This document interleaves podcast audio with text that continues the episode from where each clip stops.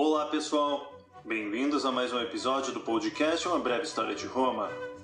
Bom, vimos muito nos episódios anteriores sobre a mitologia romana, especialmente sobre sua fundação, mas acabamos dedicando pouco tempo explicando quem eram esses romanos, como eles se organizavam, como lutavam, o que faziam para se divertir, quem eles queriam ser. Eles eram uma grande massa homogênea, afinal? E o mais importante, como eles nos influenciam socialmente hoje em dia? Vamos esclarecer alguns conceitos historiográficos antes de responder essas perguntas. Se eu perguntasse para você o que é o Brasil, o que você responderia? E se eu te perguntasse quem são os brasileiros, qual seria a sua resposta? Note que essa sua resposta necessariamente dependeria do seu próprio contexto dentro dessa sociedade brasileira, onde você nasceu, cresceu, onde estudou, no caso brasileiro, a cor da sua pele, sua religião, seu gênero, tudo isso alteraria sua vivência, narrativa e o seu viés. Nós vivemos num momento histórico onde a proposta é uma tal coisa absurda que a escola sem partido, por exemplo, que seria livre de viés ideológico político. Bom, garanto que tal coisa é impossível, pois não existe ser humano sem viés e sem opinião, apenas um que não tivesse contexto nenhum. Professor da escola sem partido só poderia ser então um robô. Por isso, historiador moderno não é aquele que nega ter um viés, mas é aquele que busca conhecê-lo por meio do seu próprio contexto, buscando dessa forma uma visão, no máximo possível, livre de preconceitos acerca de outros pontos de vista documentados e que procurará em todos os tipos de fontes um equilíbrio para suas asserções. Dessa forma, a história se torna uma ciência humana e não apenas um punhado de opiniões aleatórias. Dito tudo isso, precisamos lembrar que todo o nosso conhecimento da antiguidade romana pelas suas fontes escritas é originário da sua elite aristocrática letrada, que era uma pequena minoria. Tito Livio, Cícero, Sêneca, Plínio Velho, Plínio Jovem, Tácito, Políbio, todos esses, os maiores nomes das fontes documentais romanas, eram pagos por ou eram parte de uma rica elite patrícia letrada ou de equites donos de terra. Além de serem uma minoria dentre a larga população plebeia e escrava romana, esses escreviam de forma obviamente enviesada, de maneira a defender os seus próprios interesses políticos enquanto adaptavam a mitologia e história romana. Quem conta a história o faz no presente e o faz por algum preço. Quem pagava esse preço eram os ricos e poderosos. O fato de haver justificativas históricas de maneira linear de toda a estrutura social republicana, da qual esses escritores patrícios estavam inseridos e eram a classe dominante, é bastante suspeita. Reza as lendas escritas por eles mesmos que os patrícios e equites detinham o poder desde sempre por causa de Rômulo, senhor Roma, quase que um direito divino à dominação social. Muitas grandes famílias romanas, as gens, pagavam para que seus nomes constassem nessas histórias mitológicas. Algumas, inclusive, se orgulhavam de terem antepassados que fugiram de Troia com Enéas. Os revolucionários que destronaram a monarquia no episódio anterior tinham Olha que coincidência! Sobrenomes Brutus e Valérios, que eram duas das maiores famílias patrícias republicanas da época em que a história foi escrita, que torna essa fonte particularmente suspeita para nós. E se as fontes primárias sobre a história romana eram todas pagas por grandes famílias e brutalmente enviesadas, isso significa que a história da plebe, dos escravos e das mulheres, ou seja, da maioria silenciosa da população de Roma, não está documentada? Não. Em primeiro lugar, as fontes primárias escritas já nos dizem muito com seus silêncios e lacunas. O que não é escolhido para ser documentado é tão importante quanto a escolha.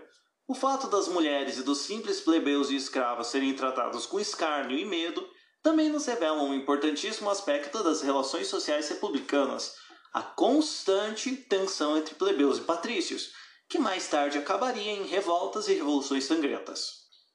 Além disso, utilizamos outras fontes, como inscrições funerárias, documentos, leis, moedas, até análise de fossas de determinadas regiões, que nos revelam muito sobre a dieta e economia local. Roma era, na época que estamos falando, 509 a.C., uma cidade pequena e de maioria absolutamente agrária. Inclusive, os patrícios e as elites senatoriais, tradicionalmente urbanas, eram, nos primórdios da República, agricultores acima de tudo. E nessa época, os cidadãos livres ainda eram os responsáveis pela maioria do trabalho pesado das safras. Os escravos, que já existiam, ainda eram uma modesta minoria. Nessas plantações de monocultura eram cultivados principalmente trigo e olivas para a produção de azeite. Esses commodities já eram exportados para outros lugares da Itália, inclusive para o sul da atual França, utilizando-se como infraestrutura os portos e ruas herdados dos etruscos. Os exércitos eram temporários, compactos e mais se semelhavam a milícias particulares dos patrícios do que legiões. Sem um exército numeroso e fixo para alimentar e fornecer suprimentos, a cidade ainda não tinha um grau elevado de complexidade urbana. Essa complexidade viria mais tarde, a partir do século V e IV a.C. aproximadamente. Com a dominação dos vizinhos, expande-se o exército e também aumenta a capacidade agrícola devido ao fluxo de novos escravos, o que cria novas oportunidades de negócio para os cidadãos e novas fábricas na cidade em si, cuja complexidade econômica e social aumenta.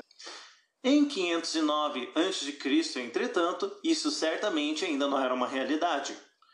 Pouco disso seria reconhecível para os historiadores da rica e poderosa Roma republicana de alguns séculos mais tarde, como Lívio. Na verdade, apenas as relações sociais e políticas ficaram praticamente intocadas no decorrer de todo esse período. Roma era uma sociedade patriarcal, e no coração romano estava a instituição da família. Pater Familias era efetivamente o chefe da sua família e da residência, que incluía não apenas sua esposa e filhos, como também seus escravos e sua família estendida. Algumas famílias mais abastadas contavam 15 pessoas para mais nessa época. As mulheres da família eram relegadas a tarefas como a manutenção das casas, criação dos filhos, tear e também cerâmica, além do mais importante, obediência ao pater família. Temos evidência de algumas mulheres que conseguiram empreender e ter influência política considerável em Roma, porém, essas eram uma minoria e uma minoria rica e patrícia. Havia dentro de todas as classes a possibilidade de ascensão econômica, embora fosse sempre vaga e nessa época quase nula. As mulheres romanas, apesar de tudo isso, eram muito mais livres do que as gregas. Essas famílias eram ligadas entre si numa relação hierárquica de clientelismo.